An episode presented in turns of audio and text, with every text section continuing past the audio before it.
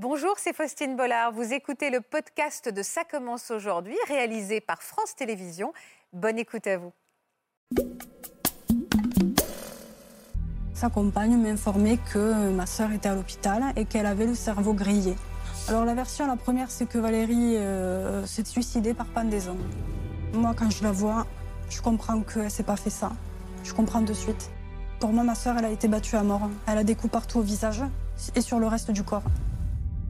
Et elle, elle est où, l'épouse de Valérie? Elle est libre.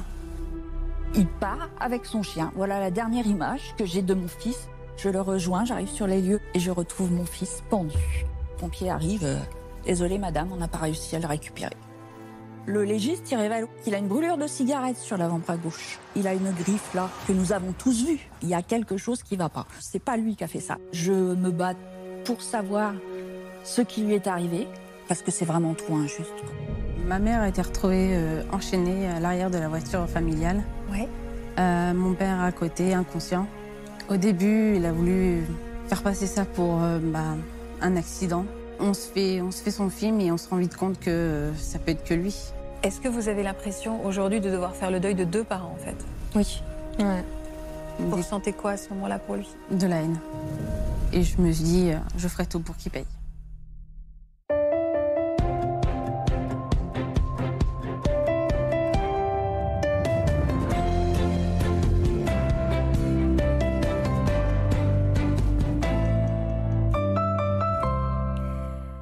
Tous et merci d'être avec nous pour notre semaine spéciale justice. Cet après-midi, on va s'intéresser plus particulièrement à ce qui pourrait bien être des crimes maquillés, des meurtres ou des assassinats déguisés en accident ou en suicide. Nos invités ont perdu un proche dans des circonstances suspectes. C'est en tout cas ce qu'ils ressentent au plus profond d'eux-mêmes à cause d'un certain nombre de détails troublants qu'ils vont nous raconter et qu'on essaiera de décrypter avec nos deux experts, maître Marc Gégère, qui est avocat, bonjour maître, Bonjour. et le professeur Florian Ferreri, qui est psychiatre. Bonjour professeur.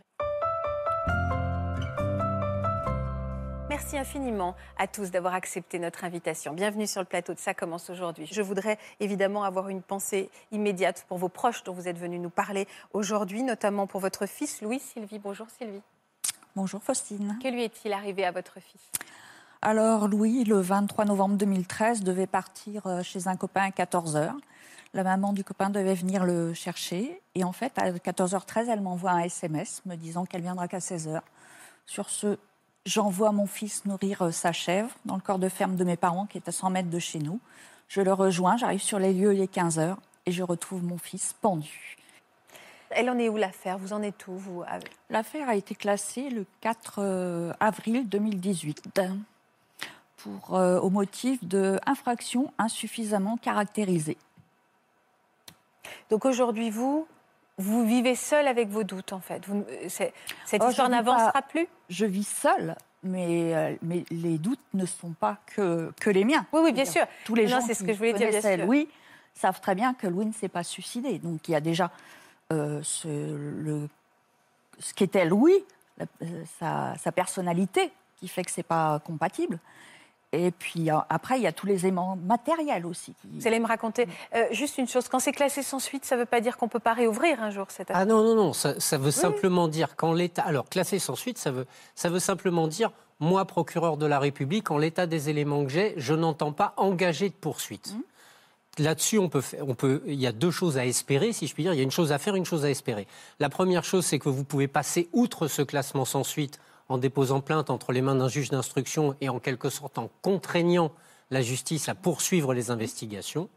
Et sinon, si vous ne faites pas ça, un classement sans suite, ça veut dire que le pro- le- la procédure peut toujours être réouverte s'il y a un élément nouveau porté à la connaissance de la justice. Quel genre de garçon était Louis? Louis, c'était un garçon enjoué, gai. C'est un garçon qui bouffait la vie, qui euh, Voilà. c'était un rayon de soleil. C'était un rayon de soleil, Louis. Et c'est pas parce que c'était mon fils. Enfin, Il vous moi, je Il vous ressemble beaucoup, votre fils. je l'ai élevé. Je voulais qu'il se sente à l'aise partout où il passait. Donc je l'ai élevé dans ce sens. Et je- pour ça, j'avais réussi parce que Louis, on aurait pu le mettre sur le plateau, il aurait été à l'aise. Il était à l'aise partout avec tout le monde. Et il était comme ça. Ça, c'est un mois avant qu'il ne, qu'il ne meure. Ça, c'est les 80 ans d'une de mes tantes que nous avons fêté. Et vous voyez, la personne donc à gauche, c'est une de mes cousines, donc il connaissait. La personne à droite, c'est une personne âgée qui avait 80 ans. Et en fait, il ne la connaissait pas. Et elle était à notre table et toute la journée, ils ont rigolé ensemble. Ils ont... Il était à l'aise partout. partout. Oui, il a l'air très plein de joie de vivre. Ah oui, oui, oui. Un, un Et jeune puis, garçon Plein heureux. de projets. Il, il voyait sa vie à longue échéance, quoi. Il avait plein de projets. Il voulait être designer automobile. Donc, Il était passionné de voiture? Ah oui, oui, oui. Et donc, euh, bah, il dessinait des voitures tout, tout le temps. donc, hein. il- donc il n'était pas du tout dans une période sombre? Il n'y avait pas, Non, non, non. Ah non, non, non, non. Oui, c'était la pas de chagrin d'amour, pas de Non, quelque chose non, qui aurait pu expliquer son geste. Rien du tout. Le samedi, donc, il devait partir à 14h chez son copain. Là. Ils étaient en train de construire un karting tous les deux, dans le cadre d'un projet scolaire. Et donc, euh, la maman devait venir le chercher à 14h. 14h13, elle m'envoie un SMS me disant qu'elle ne viendra qu'à 16h. Puis je me dis, mais s'il part qu'à 16h, il a le temps d'aller nourrir sa chèvre. Depuis qu'il a 4 ans, il a une chèvre et elle est dans le corps de ferme de feu mes parents.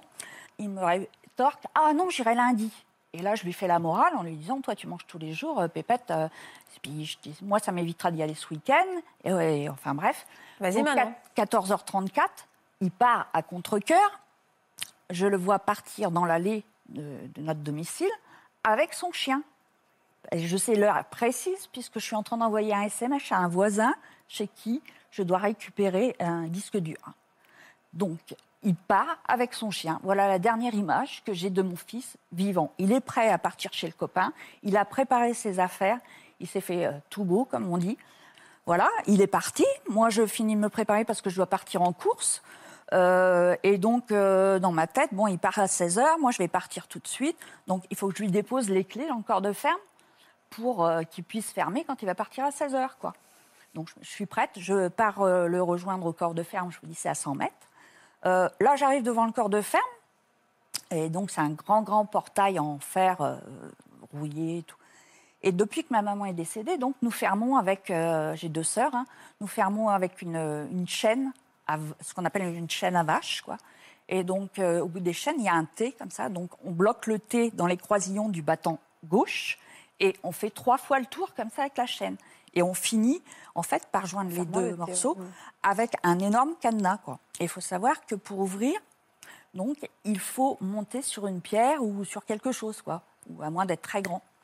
Et donc là, j'arrive devant le corps de ferme. Puis le portail, il n'y a pas de, de pierre devant, il n'y a rien. Puis je regarde la chaîne. Je dis comment ça se fait que la chaîne, elle est comme ça? Et donc, euh, je pénètre, euh, il y a une grande cour devant le corps de ferme, je, pénètre, la porte de la cuisine est grande ouverte. C'est normal, j'ai dit quand tu y vas, tu ouvres, ça aère un peu.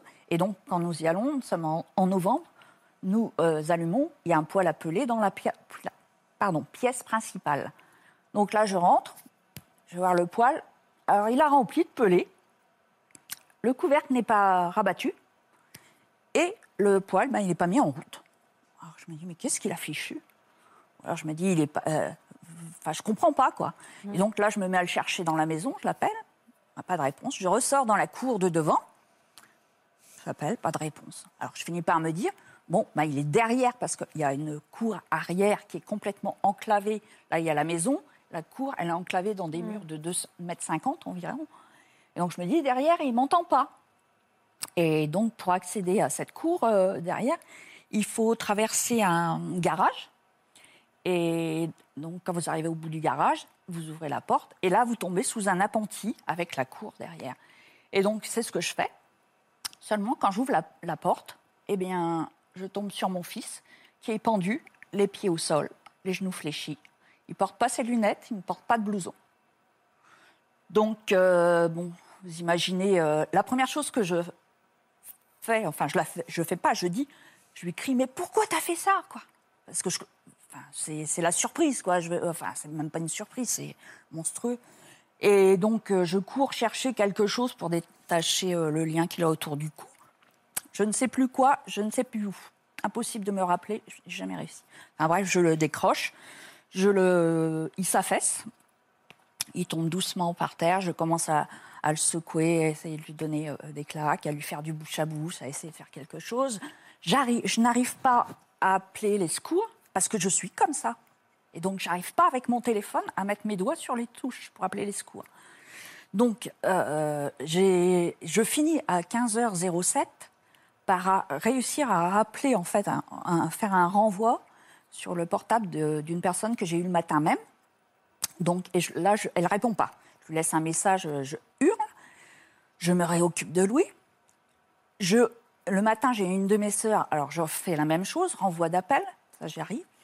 Je hurle dans le téléphone, c'est mon beau-frère qui décroche, je lui dis Daniel, Daniel, appelle les secours, Louis est pendu à la ferme. Et lui me répond euh, Bon, qu'est-ce que tu me racontes là? Je raccroche, je me réoccupe de Louis. Je me dis Mais je vais jamais m'en sortir. Quoi. Donc là, je traverse tout le corps de ferme, je re- repars sur la route.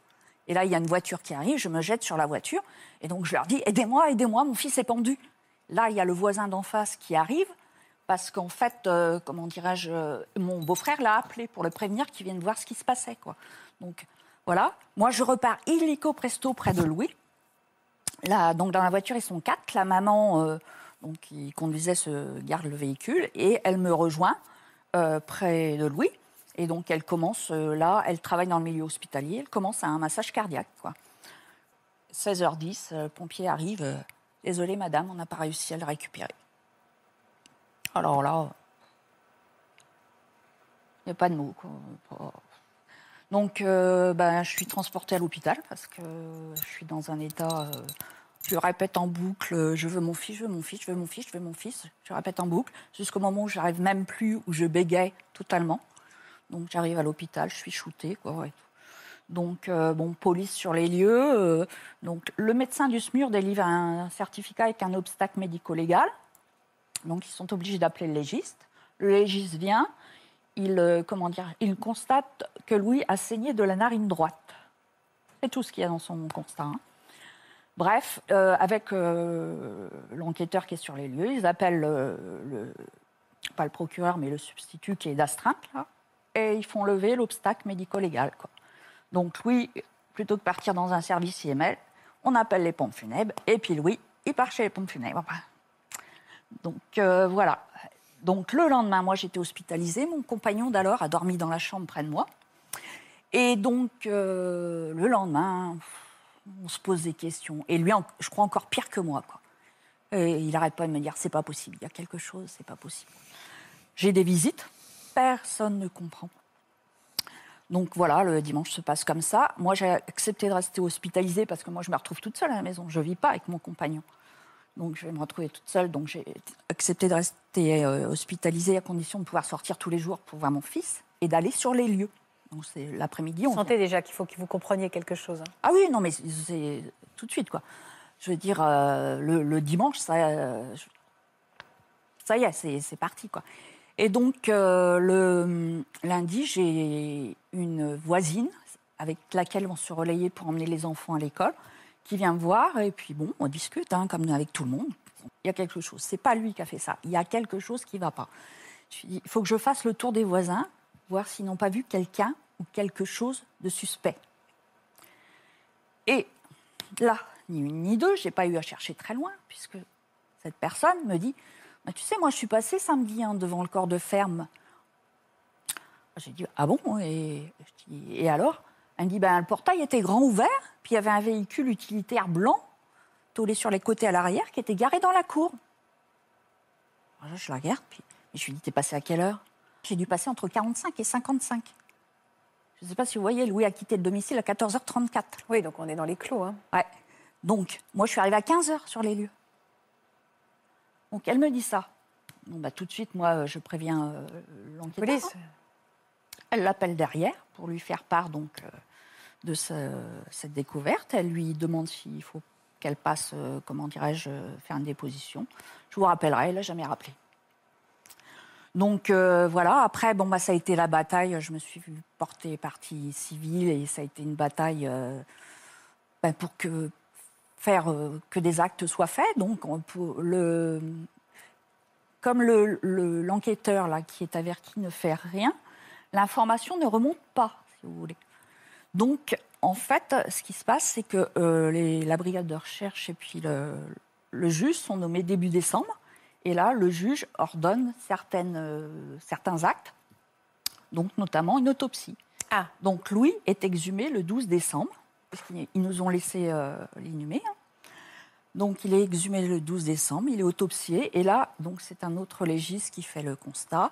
Donc Louis a bien saigné de la narine droite, il a une griffe là que nous avons tous vue, puisque nous l'avons vu post-mortem. Louis. Il a une griffe du côté droit sur le nez. Ses lunettes qu'il ne porte pas, elles sont retrouvées par un intervenant le jour J, euh, je ne sais pas trop où. Le fait est qu'il a des lunettes avec un filament simplement là. Et donc là, quand elles sont retrouvées, en fait, le filament est cassé et le verre est désolidarisé de la monture. Donc ça veut bien dire euh, côté droit, lunettes, griffe côté droit, saignement côté droit. Il a pris un coup. D'accord. Le légiste, il révèle aussi qu'il a une brûlure de cigarette sur l'avant-bras gauche. Or, Louis, sa drogue, c'est le sport. Il est anti-tabac, euh, anti-drogue, euh, alcool, voilà. Ensuite, il a le bout des doigts qui est gratiné, brûlé. Et il y a des filaments du lien sous les ongles. Donc, qu'est-ce qu'il a fait, Louis Ben, Il a voulu se, se dégager. Donc, euh, donc voilà, après euh, tout ça, c'est une. Mais c'est des, preuves probantes. Enfin, c'est c'est probant ce que vous nous racontez en fait. Ah mais oui, c'est probant. Surtout que en plus, à propos du véhicule, euh, comment dirais-je donc le premier témoin là a vu le véhicule entre 45 et 55. Les pompiers sont arrivés sur les lieux à 15h23.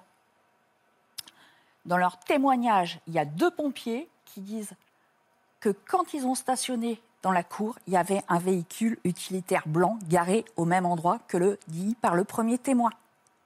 Je ne sais pas si vous voyez. Ça veut dire que le véhicule, moi quand j'arrive, il n'est pas là. Il est parti et il est revenu. Et personne ne l'a vu parce qu'à cet, instant précis, il y a eu des, des choses qui ont été faites. Les pompiers allaient faire demi-tour. Il y a des personnes qui ont couru à leur rencontre. On est trois, euh, je veux dire, à côté de Louis et on n'a pas de vue sur la cour. Quoi. Mais il y a deux pompiers qui disent quand même qu'il y avait cette utilitaire à 15h23 aussi. Alors, c'est quoi votre intime conviction, vous? Ah ben, mon intime conviction, c'est que voilà, le corps de ferme euh, était euh, en permanence fermé, donc avec cette grosse chaîne. chaîne. Ce samedi-là, ils ont vu que le cadenas était enlevé, que Louis, euh, bah, que la, chaîne avait coulissé. Et puis, bah voilà, ils, sont rentrés. Et puis après, qu'est-ce qui s'est passé? Parce que Louis, quand il est rentré dans le corps de ferme, donc il est allé dans la pièce principale, là, il a rempli le poêle à peler, comme je vous ai dit. Euh, comme je, dis aux enquêteurs, mais est-ce que déjà, est-ce que vous partez avec votre chien quand vous allez vous suicider? Euh, Est-ce que vous, vous allez vous suicider quand vous allez partir chez un copain et que vous êtes super content? Est-ce que vous allez remplir un poêle à peler avant d'aller vous suicider Puis d'un seul coup, il laisse tout en plan, puis je vais me suicider. Mais je dis, mais ça tient pas debout votre histoire, quoi. Ça ne- Mais ça, personne ne l'entend. ah ben, c'est-à-dire que euh, non, parce qu'il y a plein de, de choses qui prouvent que c'est un meurtre. Parce que j'ai plein, on a un ADN sur le, le lien qu'il avait autour Il du. y a un ADN qui n'est Ah oui, pas. oui, oui. Oui, on a un ADN, on a. Oui, mais ça- vraisemblablement, c'est un ADN qui n'est pas renseigné. C'est-à-dire, c'est un Il ADN, mais qui, voilà, Ouais. il, ne, il ne matche pas au fichier Oui, national mais il des empreintes qu'il y a génétiques. donc Ça veut dire, ce lien, il y a quelqu'un qui l'a touché, quoi. Faustine, ça veut simplement dire que quelqu'un d'autre que là. Louis a touché la corde à un moment Ah oui, donné. ça, oui. Alors attention, voilà. tous les gens qui sont passés sur les lieux euh, après la mort de Louis, l'ADN a été relevé, l'ADN de tout le monde, y compris les intervenants, a été relevé. hein. Et Vous ça- comprenez pas ce que je veux dire. En fait, euh, il faut se méfier de l'ADN. Et oui, il y a une trace d'ADN sur cette corde, mais qui me dit que cette corde, elle n'a pas été touchée dans le commerce où elle a été, où elle a été achetée par quelqu'un d'autre On n'en sait rien. On sait que ça veut dire que cette personne, cet ADN, a touché à un moment donné cette corde. Sauf que ce n'est pas une corde. C'est un lien euh, en cuir, marron. On ne sait pas alors euh, d'où ça vient. Ah d'accord. On ne, voilà, on ne s'explique pas. Euh, les enquêteurs ont cherché dans le corps de ferme pour voir s'ils trouvaient quelque chose de similaire. Ils n'ont pas trouvé. Donc euh, voilà, mystère quoi. Non, mais qu'il y ait plein de choses. Et l'utilitaire, on l'a jamais trouvé. On ne sait pas d'où ça vient, qui c'était. Ah non, rien. alors euh, si vous voulez, quand euh, la brigade de recherche a été nommée, donc je crois que c'est le 3 décembre, euh, donc je reçois les enquêteurs il y en a un qui me dit mais comment ça se fait qu'on n'a pas été avisé de voilà de, de pré- la présence de ce véhicule? Bah, Je lui dis vous demandez à qui de droit hein Moi, on- nous on a, on a avisé les, les autorités tout de suite. Ils n'ont pas fait remonter l'affaire parce qu'il me dit, je lui dis ça aurait eu quelles conséquences? Bah, Il me dit déjà on aurait, et il aurait fallu sursoir à l'inhumation de Louis, ce qui nous aurait évité de le- l'exhumer le 12 décembre. Il aurait fallu mettre les lieux sous scellés, ce qui n'a jamais été fait. Euh, ensuite, bah, il aurait dû prévoir prévenir ses supérieurs, la brigade de recherche. Enfin, bon, il aurait dû Ouais, tout faire passer la scientifique. La scientifique, elle passe un mois après. Alors, un mois après, au mois de novembre, euh, qu'est-ce que vous voulez euh. C'est vrai que c'est insupportable. Ah oui, non, mais. Non, mais c'est- vrai, qu'on parle beaucoup des, des preuves et des, des- des choses qui vous, qui vous préoccupent et, et on comprend. Il y a aussi, dans, on parle de l'autopsie corporelle, mais il y a aussi l'autopsie psychologique qui est faite des fois, sur- notamment quand il y a un décès brutal. On essaye de retrouver dans l'histoire de, de la personne, est-ce qu'il a pu envoyer des messages de détresse, est-ce qu'il a pu parler d'un tel projet? Et ça participe à l'enquête aussi, et ça, c'est des éléments Ah, mais ça, importants. ça a été fait, mais non, non, non, les, les copains, euh, personne, personne, personne. Et là, et c'est pas, c'était pas sa nature. Qu'est-ce qui vous anime aujourd'hui, vous? Vous en êtes où? Comment, enfin, vous êtes partagé justement entre cette colère, cette rage, ce chagrin. Qu'est-ce qui, qu'est-ce qui vous tient debout aujourd'hui, vous? Ouh, les médicaments, déjà. hein, parce que sans, euh, ça serait, c'est difficile. hein. Et puis, euh, ben, j'ai, quand ils ont fermé le cercueil de mon fils, je lui ai dit, je ne t'aurais jamais laissé, je ne te laisserai jamais. Donc, je ne laisse pas mon fils. Euh, je me bats pour savoir ce qui lui est arrivé, parce que ben, j'en ai besoin et je veux avoir les coupables en face, hein, parce qu'ils ont pris la vie de Louis. Moi, je pars du principe qu'aucun enfant ne doit mourir, que ce soit de quelque façon que ce soit. Mais en plus, quand on note la vie à un enfant, comme ça, c'est c'est inhumain. C'est, je sais pas, je sais pas. Ils auraient pu lui mettre un coup et partir. Je sais pas, lui, je l'imagine très bien s'interposer. Je veux dire, on avait déjà eu des visites dans le corps de ferme pour des vols. Donc, euh, il a dû s'interposer, voilà. Il, est, occupé au poil. Il y a une fenêtre juste en face qui donne sur le portail. Il a entendu le portail qui fait un bruit assourdissant. Il a vu la voiture pénétrer. Il est sorti. Ça s'est mal passé. Pour moi, c'est ça. Ça s'est mal passé. Et donc, moi, ce qui m'anime, bah, déjà, je veux que la justice fasse son travail. hein. Je veux que justice soit rendue à mon fils. Je veux pouvoir avoir donc les coupables en face, leur dire ma façon de penser. Je veux euh, qu'ils soient punis. Je veux que j'ai aussi comme comme leitmotiv euh, Louis n'est plus là, n'est plus avec nous. Mais je n'aurai jamais de cesse de le faire exister, comme je dis. Voilà. Je, le- je suis tous les soirs au cimetière. Euh, Hier soir, j'étais au cimetière pendant trois heures sur la tombe de mon fils. Tous les soirs. Passe mes soirées là-bas. Je, je fais. Il était. je suis suivie par des psys, hein, bien sûr. Donc, euh, un jour, ma psychiatre euh, m'a dit euh, parce que j'ai plus du tout. On a. J'ai plus du tout la vie d'avant. Nous, on voyageait, on faisait plein de choses avec lui. et moi, depuis que Louis n'est plus là, je ne fais plus rien. C'est-à-dire, je ne vais pas manger chez des amis, je ne fais plus rien. Je reste chez moi. J'ai mais- chance d'avoir une belle maison, un grand jardin. Je cultive mes fleurs pour qu'il soit toujours euh, lui-même dans un jardin euh, au cimetière. Mais je ne fais plus rien parce que ma vie, elle a été balayée. Balayée. J'étais quelqu'un qui était hyper féminine, talons de 10 cm, etc., toujours maquillée, coiffée. C'est fini. On a tout est parti. Tout est parti avec lui. Louis, c'était mon moteur, comme m'a dit la, la psy quand je lui ai expliqué ça. Dit un jour, je lui dit, j'en ai marre que les gens me disent, mais pourquoi tu voyages plus Pourquoi ceci Pourquoi cela? Mais mon fils, c'était mon moteur. C'était. Voilà, je ne peux pas expliquer. Tout était. Et ça, c'est ma psychologue qui l'a dit il n'y a pas si longtemps. Elle, elle me. Elle, je dis, mais les gens, ils ne comprennent pas que Louis, c'était ma vie. Elle me dit, Louis, c'était pas votre vie, c'est votre vie. Oui, mon fils, c'est toujours ma vie. Et, et je veux que, que cette justice, et je fais ça pour lui et pour tous les autres, parce que, mon Dieu, il y a tellement de jeunes comme ça qui perdent la vie dans des conditions épouvantables, où un tiers est intervenu, et ça reste comme ça, quoi. Personne ne fait rien. Moi, ce que je dis dans le cas de, de Louis, c'est que une des premières recherches que font les enquêteurs, normalement, quand il y a un décès inexpliqué, déjà d'une, c'est de savoir s'il y avait quelqu'un sur les lieux.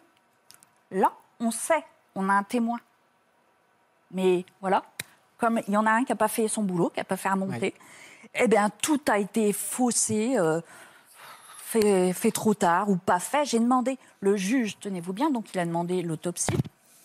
Et par exemple, il a demandé aussi le relevé des bornes téléphoniques. Bien sûr. à le relevé des bornes téléphoniques, j'ai attendu trois ans pour qu'on m'avoue enfin qu'ils ont demandé aux opérateurs donc le relevé des bornes. Mais il y a 700 et quelques euh, numéros qui ont borné, donc ça faisait trop. Ils n'ont pas demandé les listes des numéros. Il a fallu trois ans pour qu'on me l'avoue. Vous voyez? Donc, ben, les, quand j'ai quand j'ai su ça, moi, j'ai été révoltée. J'ai demandé à mon avocate d'alors de faire les nécessaires. Oui, ben, c'est gardé un an. J'ai Oui. demandé, quand ça s'est passé dans les jours qui ont suivi, j'ai demandé ce que les caméras de la, de la ville d'à côté soient visionnées, puisque notre commune, il n'y a pas 36 000 chemins pour s'en échapper. Quoi. Ça, ça a mis des mois. Les, les enregistrements sont gardés 30 jours. Oui. Et tout est comme ça, tout. Et moi, ce qui m'anime aujourd'hui, je, je sais, c'est mon fils, de toute façon. C'est pour lui, c'est que je me bats, que je veux, je veux savoir, parce que c'est vraiment trop injuste. Quoi. C'est... Alors déjà, c'est injuste de voler la vie de qui que ce soit, qui plus est d'un enf- enfant, comme je vous le disais. Mais c'est injuste en- qu'en plus, on ne cherche pas la vérité sur ce qui lui est arrivé. Ça, c'est encore une, injustice de plus, tant vis-à-vis de moi que vis-à-vis de lui. Parce que moi, j'y mets un point d'honneur à le, je ne vais pas dire le venger, mais à savoir pour lui. Parce que moi, mon fils, il, il est plus là, mais il n'est pas mort, il ne mourra jamais. Moi, j'ai toujours dit depuis le début, je ne ferai jamais mon deuil de toute façon. Parce que je ne veux pas le faire. Parce que, voilà, moi, j'ai pu. On était tous les deux. Ben voilà, je me retrouve ici avec son chien. Voilà. Voilà ma vie. Il n'y a plus rien. Et tout autour de ça. De toute façon, je ne peux, je peux plus rien faire. J'arrive plus, à, j'arrive plus à lire. J'arrive plus à me concentrer. J'arrive. C'est euh, blackout total, quoi. Le blackout total moi. Et comme je dis, moi, c'est pas grave. Moi, j'ai vécu 49 ans de vie euh, jusqu'à ce que ça bascule. Mais lui, il avait 14 ans. Il avait des projets plein, plein la tête, plein la tête. Et puis, euh, bah voilà, on a tout. Et tout le monde s'en fiche. Excusez-moi le terme, mais voilà. Voilà mon témoignage, parce que c'est. Et me dire que ceux qui lui ont fait ça, ben, ils sont en liberté, vivent euh, tranquillement, on les inquiète pas, on les cherche pas. Ça, je pense que n'importe qui serait révolté. Et oui, moi j'ai de la révolte. De toute façon, je, je ne mâche pas mes mots. hein. Quand j'ai rencontré le procureur, j'ai pas mâché mes mots hein, parce que ils sont, je crois qu'ils ils, ils comprennent pas ce que ce que c'est, ce que ça représente de perdre son enfant comme ça. Ils comprennent pas. Quand vous n'avez que, je veux dire, ma maman, elle est partie trois mois avant. hein. Euh, on était, c'était nos dernières vacances. On a passé trois jours en vacances. Ma maman, on décède, on rentre. On est parti pour 15 jours. hein. Euh, puis trois, euh, trois mois après, c'est votre fils? Non. Reste plus rien. Reste plus rien de ma vie, quoi. Tout, toutes mes envies, elles sont envolées, elles sont. Tous les jours, je lui demande de revenir au cimetière. Je demande à mes parents de me le renvoyer. Voilà. Parce que. Sylvie, en fait, ce que vous nous racontez est absolument bouleversant. Je peux avoir que. euh, En fait, j'ai rien à dire, en fait. Je, je, je vous écoute, je vous entends, je vous comprends. Je, je voudrais vous serrer dans mes bras. euh, C'est gentil. Je pense que tous ceux qui nous regardent ressentent la même chose, en fait. On a juste envie de, de prier tout ce- à quoi on croit pour que vous trouviez un jour le chemin de l'apaisement et les réponses que vous cherchez de tout notre cœur, pour Louis, pour vous. Et euh, je peux juste vous dire ça. En fait, je ne peux pas comprendre. Non. Je ne peux que vous écouter Non, non. et avoir toute la, la tendresse et la compassion du monde pour ce que vous venez de nous raconter. Et même, j'ai des amis qui ont perdu des enfants aussi, mais voilà, dans d'autres circonstances, accidents de voiture, des choses comme ça, c'est c'est différent, quoi. Je veux dire, c'est différent. Ils ont, ils ont le même chagrin que moi, hein, certes. Mais voilà, ils n'ont pas toutes ces questions, tout, tout ça. Ils n'ont pas cette bataille à livrer, parce que cette bataille, elle est épuisante. réponse, bien sûr. Elle est épuisante. hein. Moi, j'ai fait trois cancers hein, après, euh, depuis que j'ai perdu mon fils. hein. Donc, euh, les deux premiers diagnostiqués quasiment un jour, jour pour jour après son départ. Et puis, au bout de six mois, bah, il était- ils étaient soignés. On repart de l'autre côté. Donc, euh, voilà. Et tout est, tout est anéanti. De toute façon, il n'y a plus. Il n'y a plus rien. Plus rien. Et on ne peut pas. On ne pense jamais que ça peut nous arriver. Quoi. Et ça, c'est un petit peu le reproche que je fais aux gens parce que j'ai plus beaucoup de, soutien hein, au bout de sept ans comme ça. Et, et les gens, j'ai fait des marches blanches, j'ai fait plein de choses. Ils ne se rendent pas compte. Jamais j'ai imaginé qu'il pouvait arriver une chose comme ça mon fils. Jamais, jamais, jamais. On n'imagine pas. Bon, comme je dis, mes parents habitaient à 100 mètres quand il était petit, euh, qui voulait y aller tout seul. Je restais dans la rue, je le regardais jusqu'à ce qu'il rentre dans le corps de ferme. Il a 14 ans, il est, je veux dire, il est grand, il est sportif, il, est, il part tout seul, il revient jamais. Jamais on peut imaginer ça, enfin. Un accident, mais là, non. C'est inimaginable de vivre ça, quoi. Inimaginable. Et vivre sans lui, c'est bah, le néant, hein, de toute façon. Hein. Il n'y avait plus de présent, plus d'avenir. Parce que, je veux dire, l'avenir, c'était lui, je vous dis. Il faisait des projets à longue échéance. Hein. Il, voulait, euh, il, pensait déjà à ses enfants, il voulait trois enfants. J'espère que vous trouverez l'apaisement et les réponses que vous cherchez vraiment. Euh, Élodie et Isabelle, bonjour. On pense évidemment beaucoup à votre, à votre sœur Élodie Valérie. Euh, vous aussi, qu'est-ce qui lui est arrivé à votre sœur? Donc tout simplement, en fait, euh, elle, a, elle, a, été tuée par, euh, à notre sens, par sa compagne, et ça a été sa compagne a essayé de faire passer ça pour un suicide par pendaison. On, on en est où de cette affaire? L'affaire est en cours d'instruction? Elle est en cours d'instruction, donc elle est présumée innocente. D'accord. Donc on ne peut pas. Nous, c'est notre conviction. Et vous, c'est votre pense. Nous, on est persuadés que Valérie ne s'est pas fait ça. Donc tout ce que vous allez nous raconter, évidemment, c'est votre, c'est votre conviction euh, à vous et votre, votre intime conviction. Mm, mm. Parlez-moi déjà de, de Valérie. Je, voudrais qu'on fasse un petit peu connaissance avec elle à travers ces quelques images, justement, que vous nous avez confiées, et donc la rencontre aussi avec sa femme. Valérie grandit dans une famille aimante et soudée. Fusionnelle avec sa sœur, elle partage beaucoup de bons moments ensemble. D'un naturel plutôt joyeux, la jeune femme croque la vie à pleines dents et aime faire le clown en famille lorsqu'elle sent que ses proches sont tristes. À la moindre occasion, elle remonte le moral de son entourage et à 30 ans passés, Valérie voit toujours la vie du bon côté. Ça me fait rire parce que ça la décrit complètement. Ouais, un, clown un peu. Hein c'est ça. C'est joyeuse. Le clown de la famille, en fait. Bien dans sa peau. Ouais, c'est ça. Complètement. Ce sont ces images-là qui défilent devant vos yeux, Isabelle, quand vous pensez à votre fille? Oui. Pardon, pardon. Je, vous redonne la parole, Elodie. Je vais laisser votre maman, votre maman souffler. Quand est-ce qu'elle a rencontré sa femme alors, Valérie? Donc elle a, elle a rencontré euh, dans les années 2000, plus précisément, ça devait être 2006-2007. Et donc au début, euh, ben, ça se passait entre guillemets bien. Ma sœur, de toute façon, elle a toujours été très, euh, très, très amoureuse, très, ouais. très, très. Euh, c'est une fille qui, qui, fonctionne à 100%, c'est-à-dire que quand elle aime quelqu'un, elle se donne à 100%. Hmm. Voilà, dans la relation, dans tout. Vous l'avez vu changer malgré tout au contact de cette femme? Oui.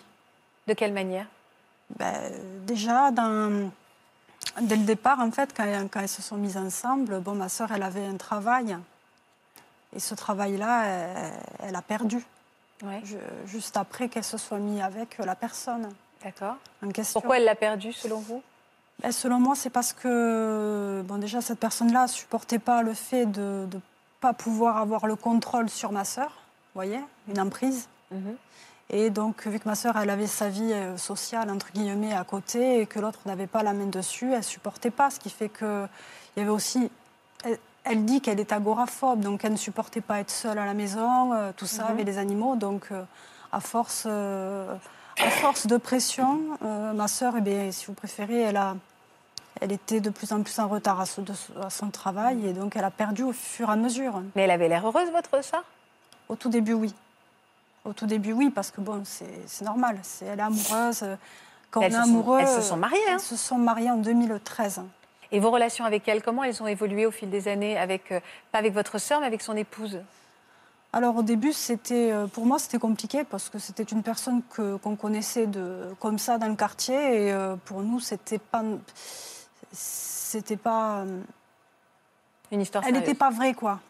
Vous voyez ce que je veux dire? Pour nous, on a ressenti qu'elle était là pour, euh, par opportunité pour avoir quelque chose. Puisque elle profitait d'elle. Elle profitait voilà, de ma sœur. Pour moi, mm. c'était ça. Qu'est-ce qui s'est passé alors? Ce, Comment vous avez été prévenu qu'il était arrivé quelque chose à votre sœur? Moi, j'ai été prévenue euh, le jour même, mais dans la soirée. Oui. Euh, si vous préférez, c'est euh, sa, compagne qui s'est servie du téléphone de Valérie pour que je réponde. Parce que sinon, si ça avait été... vous n'auriez pas répondu si ça avait été... Répondu. Et elle a dit quoi dans ce message? Sa compagne m'informait que ma sœur était à l'hôpital et qu'elle avait le cerveau grillé. Mais elle, elle, aurait eu quoi? Elle aurait eu un accident? Une électrocution.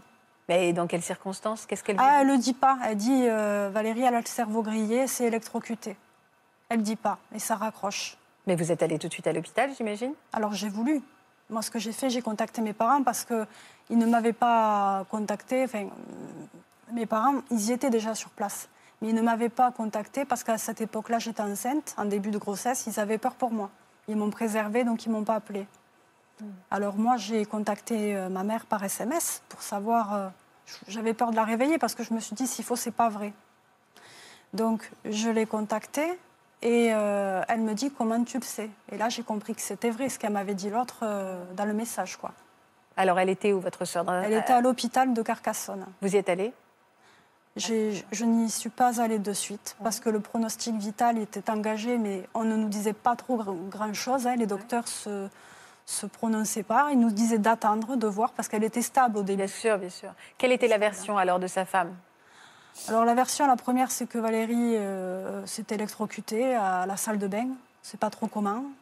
Et euh, l'autre version, ce sera que Valérie euh, s'est suicidée par pendaison.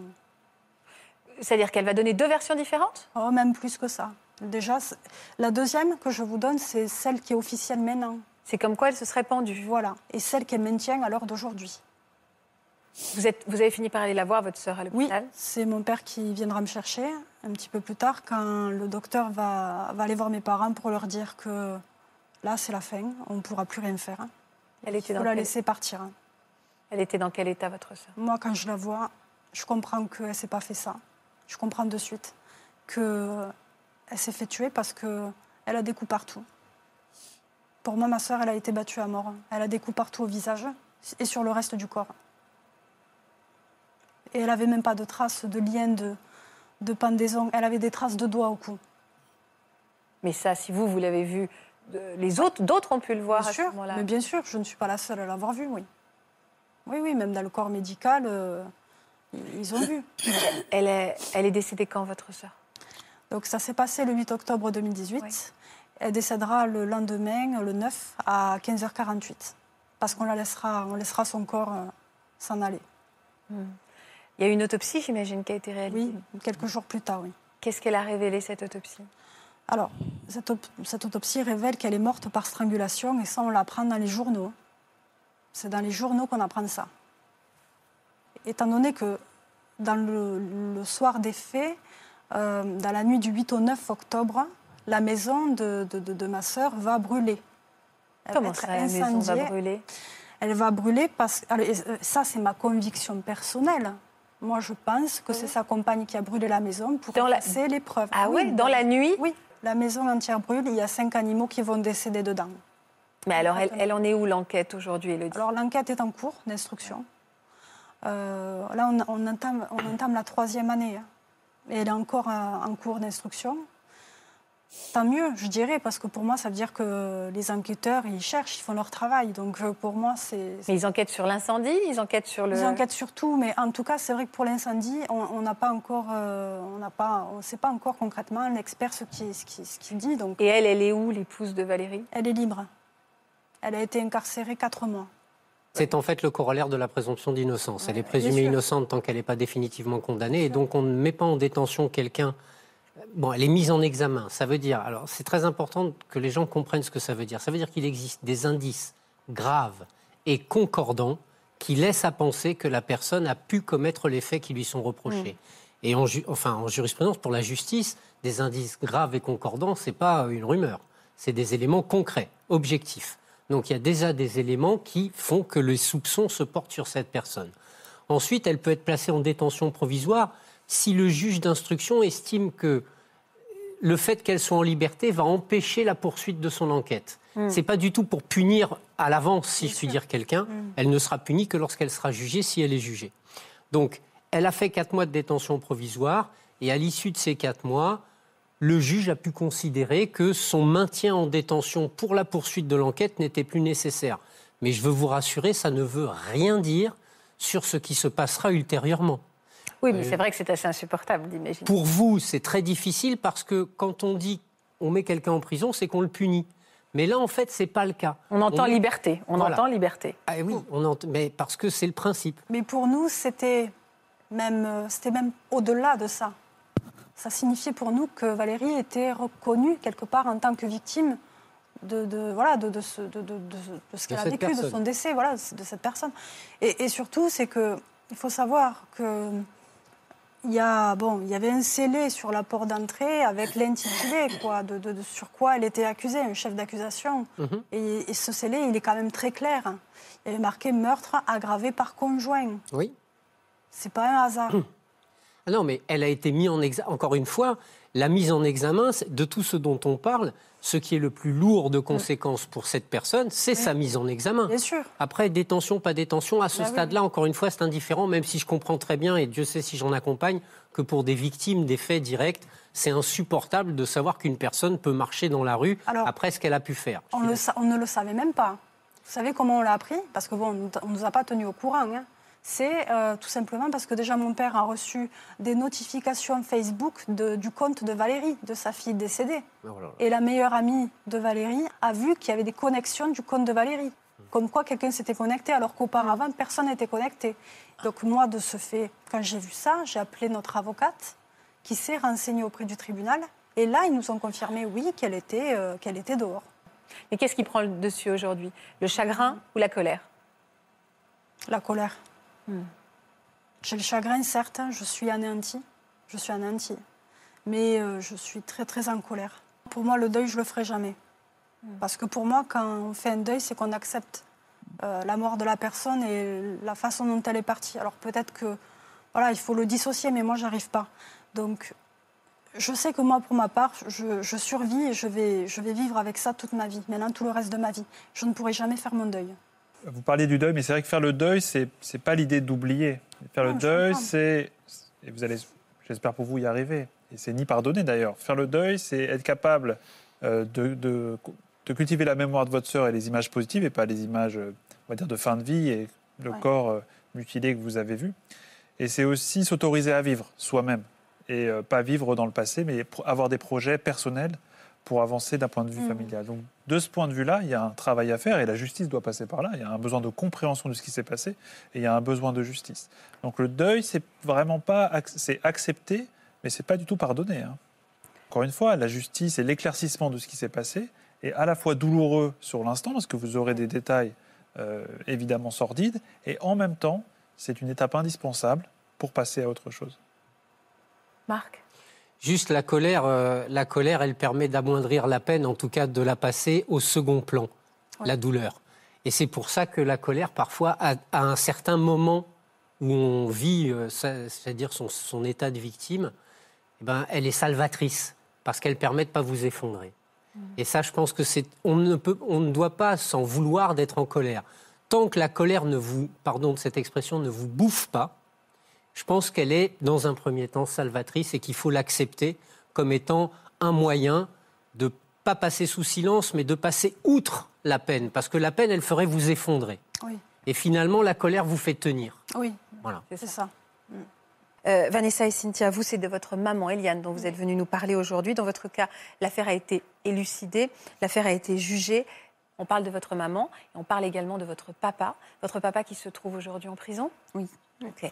Euh, il a été condamné pour, euh, pour meurtre. pour meurtre. C'est lui? C'est lui qui l'a assassiné. D'accord.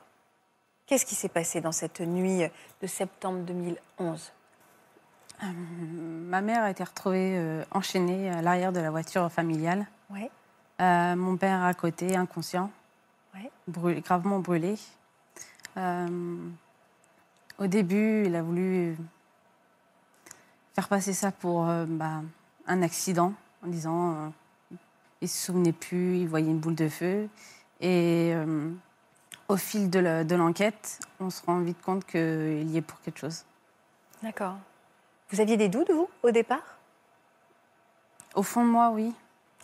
Mais j'avais cet espoir que ce soit pas lui, parce que bah, c'était le seul parent qui nous restait. Quoi. Aujourd'hui, vous êtes toujours en contact avec votre père? Non. Je voudrais qu'on remonte un petit peu le fil de votre histoire à toutes les deux. Quels souvenirs d'enfance vous avez avec vos, avec vos parents? Heureuse. Euh, heureux. Vous avez d'autres frères et sœurs? Oui, Voilà, c'est la, c'est la fratrie? C'est ça. Oui, il en manque deux. Ah, vous êtes combien? Six. Ah oui, une belle famille nombreuse. Ouais. Ouais. Une maman poule? Très poule. Oui. Qui faisait tout pour ses enfants. Est-ce que vous avez des bons souvenirs avec votre papa aussi? Oui. Oui. C'est un peu plus compliqué. Pourquoi? Bah, hum, sachant ce qu'il a fait, c'est On n'a plus envie. hein. plus envie. Et avant la nuit du drame, est-ce qu'ils se, est-ce qu'ils s'étaient confiés vos parents sur quelque chose en particulier? Est-ce qu'ils se disputaient beaucoup? Non. Pas du tout. Euh, les derniers jours, suivant le, Ah. le drame, par contre, oui. Et pourquoi? Vous aviez compris pourquoi ils se disputaient Bah, euh, on comprenait que mon père euh, pensait que euh, ma mère euh, le trompait. euh, Enfin, il était devenu euh, parano. Ah d'accord. Parce que ma mère, en fait, elle voulait, euh, elle voulait travailler. euh, enfin, elle voulait être euh, Active Voilà, c'est ça. Du coup, mon père, ça, tout de suite, il a pris peur. Comment vous avez été prévenu qu'il s'était passé quelque chose de grave pour vos parents? Euh, moi, les gendarmes m'ont téléphoné Mhm. en me disant qu'il fallait que je vienne au domicile familial euh, parce qu'il ont été, il y a les voisins qui ont été cambriolés. Donc, euh, je réfléchis pas, euh, j'y vais. Mhm. Et euh, Quand vous êtes arrivé sur place arrivé sur place, euh, donc euh, je suis accueillie par les gendarmes et il y avait aussi l'adjoint au, au maire Oui. qui me dit comme quoi que mes parents ont eu un accident, que ma mère est transportée à l'hôpital de Treux Oui. et que mon père est héliporté à Percy-Clamart. Un accident de voiture, c'est ce qu'ils vous disent? Euh, il reste dans le flou. Ouais. Ils disent un accident. Donc on vous donne pas d'explication. Pas tout de suite, mais très peu de temps après, j'ai une gendarmette qui vient me voir, qui me prend un peu à part et qui m'explique comme quoi que ma mère est décédée et que mon père euh, est gravement brûlé. Mais voilà, ça, on ne dit pas, Pas plus. Pas plus. À quel moment vous allez chercher à en savoir plus? Assez rapidement. Oui. Euh, bah, dès le jour, le jour même, on est euh, convoqué à la gendarmerie pour être interrogé. Oui. Donc on nous pose plein de questions euh, sur euh, nos parents, comment ils étaient ensemble, euh, la vie de famille. Et le gendarme essaye quand même de me faire comprendre que mon père, il serait peut-être pas innocent, tout ça. Vous réagissez comment à ces sous-entendus? Euh, Sous le choc, euh, je réalise pas trop, mais euh, j'ai toujours, enfin, au début, j'ai cet espoir que ce soit pas lui. Ouais. Je, je m'accroche à, à ça au début. Donc le gendarme commence à vous expliquer les choses, à essayer de vous préparer. À quel moment vous allez comprendre vraiment que peut-être ça n'est pas, euh, ça n'est pas juste un accident? Euh, quand il nous demande de prendre un avocat. Vous? Quand il nous parle de date de prendre, oui. Pour votre père? Non, pour nous défendre.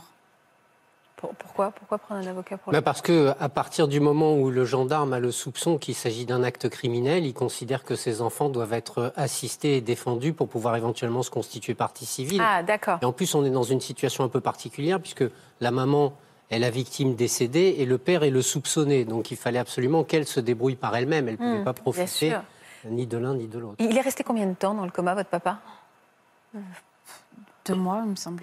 Et vous avez pu, euh, à son réveil, vous l'avez immédiatement euh, euh, questionné, vous lui avez posé évidemment ces questions Non, on n'a jamais osé poser la question. Vous avez jamais osé poser la question Non. Non. Je pense que c'est on devait avoir peur ou, Bah ouais. Et, Peur de la réponse ou pas savoir comment réagir face à lui. Je pense. et lui, c'est pareil, il nous en parlait pas. Mm. Il faisait comme si. euh, il ne nous parlait jamais de notre mère, il faisait comme si rien n'était. Et, et ce sont les enquêteurs qui vont commencer à pointer les incohérences de son récit? Oui. Et qui, du coup, vont vous en parler? Pas, pas tout de suite. C'est au fil des. Au fil de que l'enquête euh, avance. C'était quoi ces incohérences entre le discours de votre père et la réalité? Qu'est-ce qu'il a raconté, lui, dans sa version et qui s'est avéré être fausse? Bah déjà, les jeux sexuels. Il disait que c'était un, c'était euh, un jeu de sexuel qui avait mal tourné dans la voiture. C'est ce qu'il disait. Bah, en fait, il a plusieurs versions. Il, change tout le temps de version. Ok. Un coup, euh, bah, il se souvient de rien. Un coup, il voit une boule de feu. Ah d'accord. Euh, c'est vraiment... euh, il change tout le temps de... Et c'est ça qui va vous mettre la puce à l'oreille, le fait qu'il change de version? Oui. Qui C'est vraiment vous à ce moment-là, Vanessa, qui dans la fratrie euh, commençait à ouvrir les yeux progressivement? Oui, je suis la première, oui. C'est dur de d'en parler avec ses frères et sœurs? Oui. Vous en parlez pas beaucoup entre vous. hein. Non, parce qu'on veut les préserver. C'est lourd pour vous, donc vous avez pris sur vos épaules euh, un peu les informations euh, de la police qu'ils vous donnaient. euh, Vous avez un peu ruminé en fait. Je leur disais, mais je rentrais pas dans les détails. Sur certains détails, je les préservais. Vous êtes retrouvé vraiment le pivot de tout dans cette affaire. C'est lourd, c'est vraiment lourd pour vous. Euh, Florian. Ah oui, c'est une, responsabilité. euh, Préserver la famille, en même temps commencer à ouvrir les yeux sur son propre père, c'est très dur. Exactement, c'est une double perte, la perte de, de maman et puis euh, de, de papa qui s'effondre. Son image s'effondre assez brutalement finalement à ce moment-là. Ouais. Et euh, vous devez, j'imagine, essayer de cultiver auprès des, des plus jeunes de votre fratrie euh, un, un semblant de normalité. Euh, C'est ça. Et ça, c'est c'est très difficile. hein. Vous êtes tiraillé entre deux et vous-même faire le deuil de votre maman. Et est-ce qu'à un moment vous vous dites, euh, enfin, votre regard sur votre papa va commencer vraiment à changer? Oui, très rapidement. Vous Des- ressentez quoi à ce moment-là pour lui? De la haine. Hmm. Et je, et je me suis dit, je ferai tout pour qu'il paye. Il y a eu l'épreuve du procès. Comment vous l'avez vécu toutes les deux? Très dur. Très difficile. Hmm. Le procès en lui-même, et ce qui est encore plus compliqué, c'est que bah, pendant les pauses, on allait boire un café ou manger, bah, il était à côté de nous, quoi. Mais à côté de vous, à côté de vous, vous ou À côté de, il passait à côté de nous, comme ça, normal. Ça a été très difficile pour la famille. Mes grands-parents, on- ça a été très difficile pour eux. Il a eu quelle peine, votre père? 25 ans. Et alors, est-ce qu'on a su la vérité? Non. Non. Il a rien dit pendant ce procès? Non. Donc vous ne savez toujours pas ce qui s'est passé? Non. Non. Et alors vous, avec du recul, c'est quoi votre théorie à toutes les deux? Moi, ma théorie, euh, c'est qu'il a fait du chantage à ma mère en disant que s'il venait pas avec, euh, avec lui, il s'en prendrait aux enfants. Donc, euh, ma mère l'a suivi. Arrivé sur les lieux, je ne sais pas ce qui s'est passé. Et je pense qu'au moment où ma mère a compris qu'il allait la tuer, parce qu'il l'a enchaînée, elle était attachée sur la banquette arrière avec des, avec des chaînes et l'autre main sur euh, le- la roue de secours. Et euh, je pense que quand il a vu qu'il prenait le, le bidon, elle s'est débattue, elle a dû mettre un coup de pied euh, dans le bidon, ça a dû l'asperger, et pris dans la panique, il a, il a allumé, puis ça l'a brûlé, puis il a tué ma mère. Et vous, votre intuition, c'est ça aussi? Bah, en fait, c'est compliqué à s'imaginer. Ouais. Enfin, moi, je, je me dis juste euh, qu'il a tué ma mère, et puis voilà. Je peux pas me. Ça vous aurait aidé qu'il vous, il vous dise Oui. tout Oui. Et ça, vous lui en voulez qu'il vous dise pas les choses. Oui. Énormément. Très difficile, ouais. Car au final, euh, pour faire le deuil, euh, c'est- compliqué. On n'y arrivera jamais. Est-ce que vous avez l'impression aujourd'hui de devoir faire le deuil de deux parents, en fait? Oui. Ouais. hein. Ouais. C'est vrai que c'est vraiment le cas. C'est vraiment le cas. Vraiment, Même s'il est encore en vie, on fait le deuil du, du père qu'il a été. c'est vraiment le cas. Et puis le fait de ne pas avoir euh, l'histoire exacte, même si la condamnation euh, fait un petit peu montre qu'il y a- doit, doit y avoir des éléments probants pour qu'il soit condamné, le fait de ne pas avoir un scénario bien défini, ça donne euh, à l'esprit et au cerveau le, l'envie de, de mouliner sans cesse des scénarios alternatifs. Et c- le deuil, dans ce cas-là, est particulièrement difficile et c'est épuisant. Alors, on peut avoir soit l'idée de, s'en protéger, de c'est comme ça, c'est comme ça, et je veux pas savoir, mais des fois, c'est pas suffisant. Euh, euh, notre cerveau nous joue des tours et on y repense quand même. Ou alors, on veut absolument avoir le- les faits précis et on regarde vraiment dans les détails de la procédure, euh, les faits, les expertises psychiatriques qui ont dû avoir lieu, et on essaye de décoder ce qui a pu se passer sans que le, euh, le mis en cause le donne vraiment sa version. Ce qui est terrible, c'est quand euh, on a un père qu'on aime, avec lequel on a des très bons souvenirs, euh, on perd sa mère et on vous, on va dire, on- c'est presque irréel et on, on- vous devez le haïr euh, du jour au lendemain. Et évidemment, une fois que les choses sont prouvées, que le temps passe, mais le- on commande pas son cœur et on commande pas. C'est très difficile de désaimer son propre père. Ouais. C'est- c'est- Et on doit se détester d'éprouver encore de l'amour parfois, on doit dire je devrais le haïr, mais je- je- le cœur est plus fort en fait. L'amour est souvent plus fort. Ces sentiments-là, cette ambivalence, euh, elle est très culpabilisante. Et c'est, ça peut ça. être destructeur. Donc c'est ça qui est, qui est embêtant. Et puis quand on lit aussi les, les rapports d'expertise, notamment les, les profils psychiatriques, on découvre des choses sur ses parents qui peuvent être, euh, qui peuvent être douloureuses. Alors ça reste de l'interprétation, c'est-à-dire euh, comment s'est passée l'expertise, mais on découvre une face sombre des fois de l'individu euh, qui, euh, qui remet en question l'image paternelle qu'on avait et le- Mm, la vrai. cellule familiale qu'on, dans sa globalité des fois. Vous espérez toujours qu'il avoue un jour et qu'il vous donne des explications? À force, on finit on n'espère plus. Ouais. Je pense qu'on les aura jamais les réponses. On est vraiment dans un scénario euh, macabre. hein. Alors, le problème, c'est que effectivement, comme on n'a pas de réponse de sa part, on peut tout imaginer. Il n'y a Ouais, rien de pire vrai. que l'imaginaire. Ouais. C'est bien plus difficile à supporter que la réalité, quelle qu'elle soit. Après, je voudrais vous dire que dans une fratrie, quand on subit un tel drame, il est absolument normal et naturel que chacun réagisse presque différemment. Moi, j'ai déjà eu ce cas de figure-là, et j'ai eu, comme le disait euh, le professeur Ferreri, des gens qui voulaient absolument tout savoir, tout lire, des gens qui ne voulaient rien savoir du tout dans la fratrie. C'est vraiment chacun fait comme il peut. Et puis il y a aussi une grande violence dans le procès. Euh, un procès d'assises, on dissèque les gens. C'est-à-dire qu'on sait tout et on apprend des choses sur ses propres parents. C'est quelque chose d'une violence inouïe quand on est un enfant et qu'en plus on y vient pour une épreuve particulièrement difficile de juger le père qui est vraisemblablement l'assassin de la mère. Aujourd'hui, vous allez comment, toutes les deux?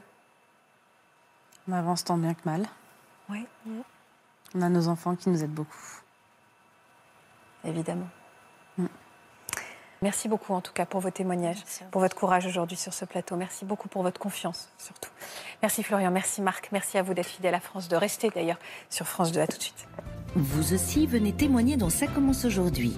Alors que vous étiez au plus mal, que vous traversiez une terrible épreuve, vous avez rencontré le grand amour.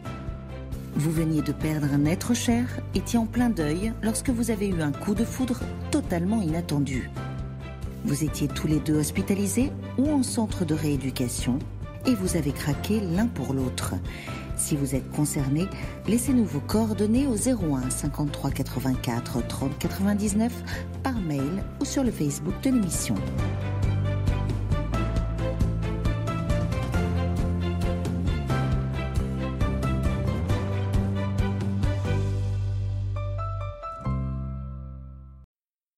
Voilà, j'espère que ce podcast de Ça commence aujourd'hui vous a plu. Si c'est le cas, n'hésitez pas à vous abonner. Vous pouvez également retrouver l'intégralité de nos émissions sur France.tv.